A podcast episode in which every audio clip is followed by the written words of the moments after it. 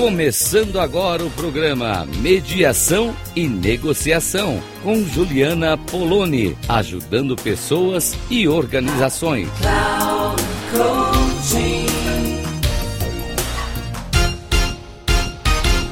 Olá, ouvintes da Rádio Cloud Coaching, é Juliana Poloni falando aqui com vocês. Eu que sou especialista em mediação de conflitos e de relacionamentos, de negociações, estou aqui para compartilhar com vocês um pouco do meu dia a dia, dos casos que atendo, claro, sem identificá-los, por respeito e cuidado com os meus clientes, mas principalmente para trazer exemplos para que vocês também possam conhecer e recorrer a esses métodos que hoje são estão muito avançados em relação aos métodos tradicionais de resolução de conflitos que a gente conhece, que é recorrer ao judiciário, recorrer a uma autoridade, seja administrativamente também, seja judicialmente. Quando a gente participa desse processo da construção de soluções, a solução alcançada é muito mais sustentável, é uma solução duradoura. E tudo isso vai favorecer o processo de maturidade, de gestão das emoções, porque toda decisão que vai ser tomada num processo de mediação está relacionada a alguma crise que se instalou e as pessoas precisam então encontrar uma saída. Quando uma pessoa de fora toma essa decisão da saída, de encontrar uma saída, pode não ser a saída mais adequada, pode não ser o melhor caminho, pode ser que existam muitas outras coisas possíveis que as próprias pessoas envolvidas nessa crise conheçam e que essa terceira pessoa, essa autoridade que assumiu esse papel de decidir por elas, não saiba. Por isso é tão importante a participação, além do que o controle, né, que você tem sobre aquilo tudo que está acontecendo. É você que está ali, né, no, na, no protagonismo, na autonomia, tomando as decisões, indo à frente de tudo. Então, é, a partir daí, eu quero trazer desse lugar, né, de quem tem atendido pessoas em momentos de crise para parar para pensar como é que elas vão encontrar saídas, soluções para as suas questões, para esses momentos de crise. E aí uma pergunta que eu quero fazer aqui, né? Você tem noção de a quando e até quando vale a pena negociar? E eu fico aqui desse meu lugar de observadora dessas conversas, né, dos meus clientes, para a gente poder pensar o quanto muitas vezes as pessoas não criam espaços internos para negociação. Porque eu vou dizer para você, duas pessoas que convivem, que têm um determinado negócio ou que têm um relacionamento afetivo, familiar, elas vão encontrar uma solução para os seus problemas mais cedo ou mais tarde. Talvez precisem de mais apoio, talvez precisem de mais conversa, talvez precisem conversar com algum especialista, talvez precisem é, buscar né, outras pessoas para apoiá-las fora mesmo do processo de mediação, mas elas vão encontrar uma saída. Agora, quando as pessoas não têm espaço interno de negociação, elas estão muito rígidas nas posições que assumiram ou querem usar esse momento de negociação para se vingar do outro, para castigar o outro, para devolver, às vezes um relacionamento se constituiu a partir de um lugar de opressão e na hora da negociação, a pessoa que foi, sofreu essa opressão, que foi a oprimida, ela deseja devolver isso na mesma moeda, oprimindo o outro também. E isso vai levar a uma situação de rigidez. e nós não vamos avançar na negociação. Então eu poderia dizer para vocês, eu não falo isso sozinha, né? Eu falo isso pautada nos grandes negociadores mundiais, especialmente da escola de Harvard, do programa de negociação de Harvard, que eu sempre trago aqui nos programas essa referência para vocês, que para mim é uma grande escola de todos esses temas que eu trabalho e que eles vão falar que a necessidade do, da negociação ela começa muito a partir de cada pessoa envolvida, inclusive o método de negociação que eles desenvolveram, que foi publicado na obra Como Chegar ao Sim, vem depois, recentemente, mais recentemente, um novo livro baseado nesta mesma metodologia, que é Como Chegar ao Sim com Você Mesmo. William Ury participou junto com outros dois autores, o Roger Fisher e o Bruce Payton. Eles participaram da primeira edição, do primeiro livro, né? E quando é, o William Ury agora faz esse livro, Como Chegar ao Sim com Você Mesmo, ele faz reflexão com as pessoas para que elas possam. Ele traz uma metodologia, ele traz perguntas, ele traz passos para que as pessoas possam refletir sobre o seu posicionamento, a sua forma, o que de cada pessoa tem impedido que a negociação aconteça. E eu percebo muito isso. Percebo pessoas que sempre se disseram é, muito é, comunicativas, que escutam. E na hora que chega a vez delas estarem envolvidas numa situação de crise e negociar com outra pessoa, essas pessoas se mostram muito rígidas, muito inflexíveis, querendo que as coisas sejam feitas só da forma como elas acreditam, elas não conseguem ampliar o olhar, não conseguem escutar outras versões das histórias, porque isso eu sempre falo para os meus clientes, gente. Quando eu escuto uma pessoa, eu não escuto essa pessoa é, falando sobre uh, uma verdade, eu escuto essa pessoa falando sobre a experiência dela naquela história, como foi que ela viveu aquela história. Isso é muito diferente do que ouvir uma história pensando em qual versão será a verdadeira.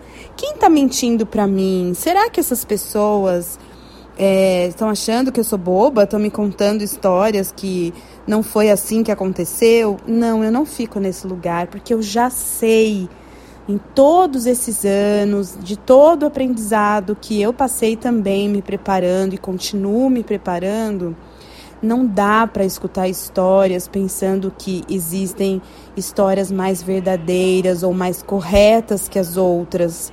As histórias, elas são a narrativa, o que cada um escolhe contar. E quando a pessoa quer, tem esse lado, né, nas pessoas contando uma história sobre uma crise, delas trazerem a sua dor, a sua experiência de dor. Então elas vão contar e vão destacar, vão separar partes dessa história para justamente trazer coerência para aquela dor, para aquele sofrimento. E muitas vezes isso vai vir de forma muito diferente por cada pessoa que viveu essa história. Então, aceitar que é assim que as coisas funcionam, compreender que esse é um processo também de escuta. Como foi que o outro viveu essa situação e que eu desconhecia que ele tinha passado por isso? Porque eu vi com os meus olhos, com os meus óculos, com a minha perspectiva. A nossa percepção dos acontecimentos é muito distinta, cada um de nós tem uma percepção diferente. E diante disso, eu poder me abrir para escutar a percepção, a vida, a vivência, a experiência do outro, a história que o outro me conta. Às vezes eu tenho clientes que contam as histórias que eu penso, meu Deus, parece que são histórias que aconteceram em tempos, em lugares, em cidades diferentes.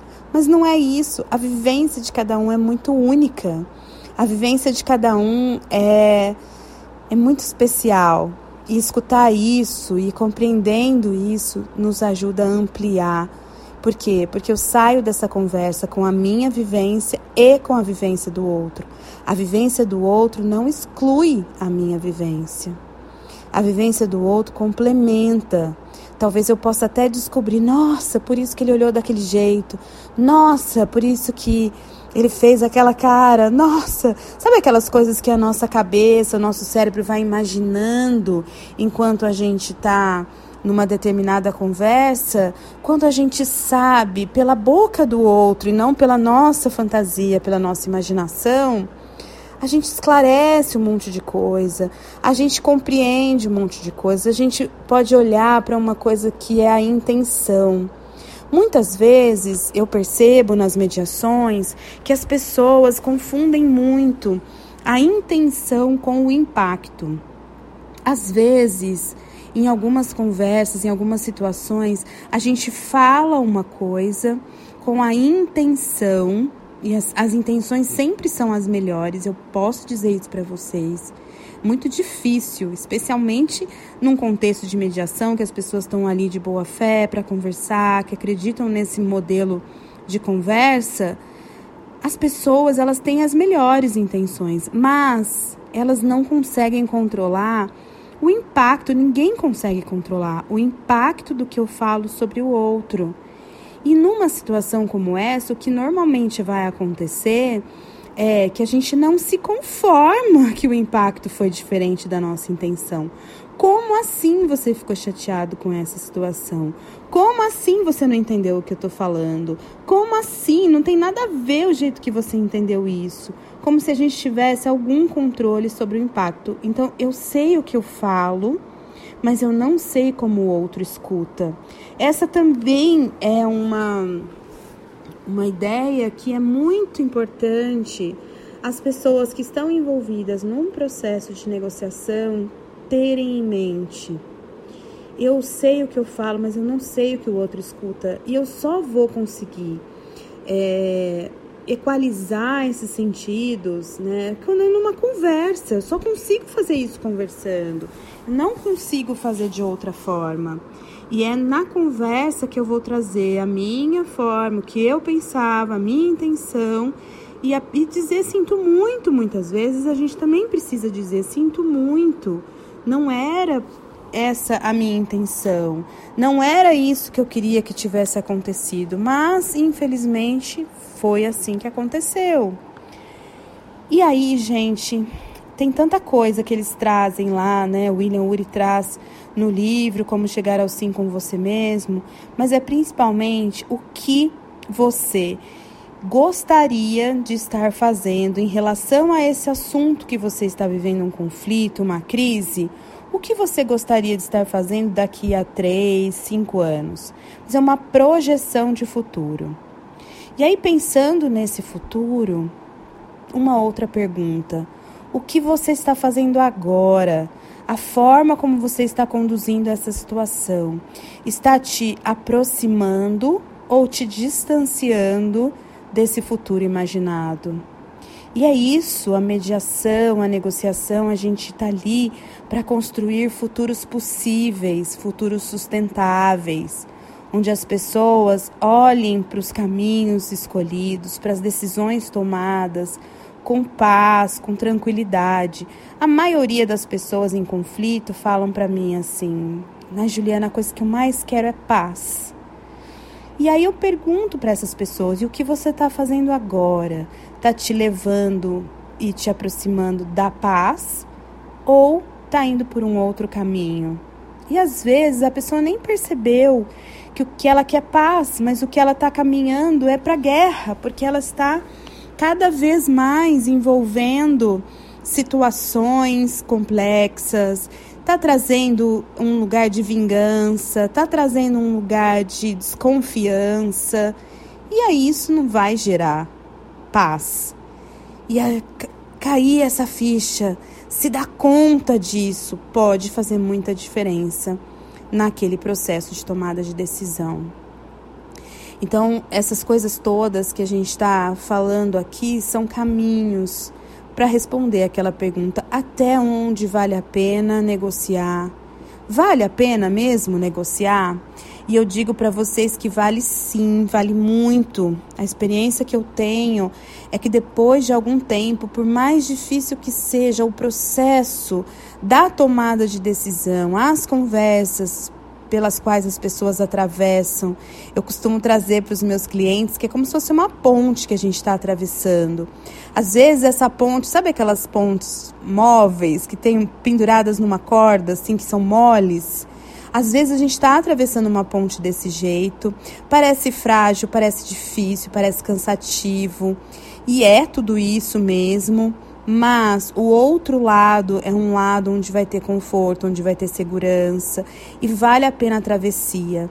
E a travessia fica possível a partir do lugar de ter um apoio, e para isso que serve o mediador, que é essa terceira pessoa que vai participar dessas conversas, apoiando as pessoas em crise, apoiando as pessoas a tomarem decisões, trazendo, emprestando a sua escuta desses lugares, dessas narrativas, de cada um contar de uma perspectiva, compreendendo a diferença entre intenção e impacto, fazendo perguntas, buscando reflexões, ajudando as pessoas a refletir.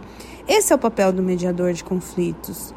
E quando a gente é, tem essa consciência de que é possível, mas que precisa de mim primeiro, eu preciso querer, eu preciso pensar o que em mim está travando, qual é o objetivo que não cabe nesse processo que eu estou sustentando. Não cabe no processo de mediação, não cabe castigar o outro, não cabe se vingar, não cabe usar situações que uniram as pessoas anteriormente para como armas. Não dá para a gente pensar que isso vai ser uma, mais um espaço de guerra. É um espaço de resolução de conflito e não de criação de conflito. Então, esse também é um lugar do mediador, muitas vezes, de dizer: olha, esse tipo de comportamento não cabe aqui. Olha, eu estou percebendo que vocês não estão indo pelo caminho do acordo, vocês estão se distanciando, vocês estão criando alguns impasses desnecessários. Vocês querem continuar a mediação mudando o comportamento ou vocês querem procurar uma outra forma? E aí sim, essa outra forma, a alternativa que temos, é buscar uma autoridade e que acaba sendo um jeito muito infantil, é, com todo respeito é um jeito infantil, porque é o nosso jeito criança, de crianças feridas, irmos, irmos buscar a solução da mãe. Mãe, não está dando certo. Mãe, eu não estou sabendo resolver essa situação. E aí a gente vai buscar a autoridade nesse lugar de da mãe que vai resolver os problemas porque aquela criança não dá conta. E nós somos adultos, nós damos conta. Só precisamos criar espaço para que isso aconteça dentro de nós e na relação, na situação de crise que nós estamos ali conversando sobre. E é isso, minha gente. Se vocês quiserem mandar mensagens para mim, meu WhatsApp é 11 95383 9689. Se quiserem saber mais sobre a mediação, eu sou muito grata a esse espaço onde eu posso contar para as pessoas o que é a mediação e o que a mediação pode fazer pela resolução das situações de crise e de conflito que elas vivem, mas principalmente para suas próprias vidas, porque deitar a cabeça no travesseiro e estar em paz é algo que todo mundo deseja. Um beijo para vocês e até o próximo programa.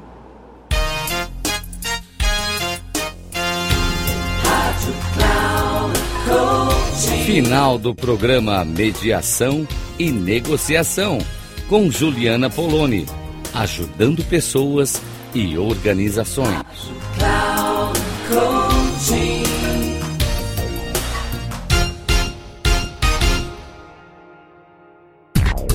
Não perca Mediação e Negociação com Juliana Poloni, ajudando pessoas e organizações sempre às segundas-feiras, às 14 horas, com reprise na terça, às 17 horas e na quarta, às 9 horas. Aqui, na Rádio Cloud Coaching. Acesse o nosso site radio.cloudcoaching.com.br e baixe nosso aplicativo na Google Store.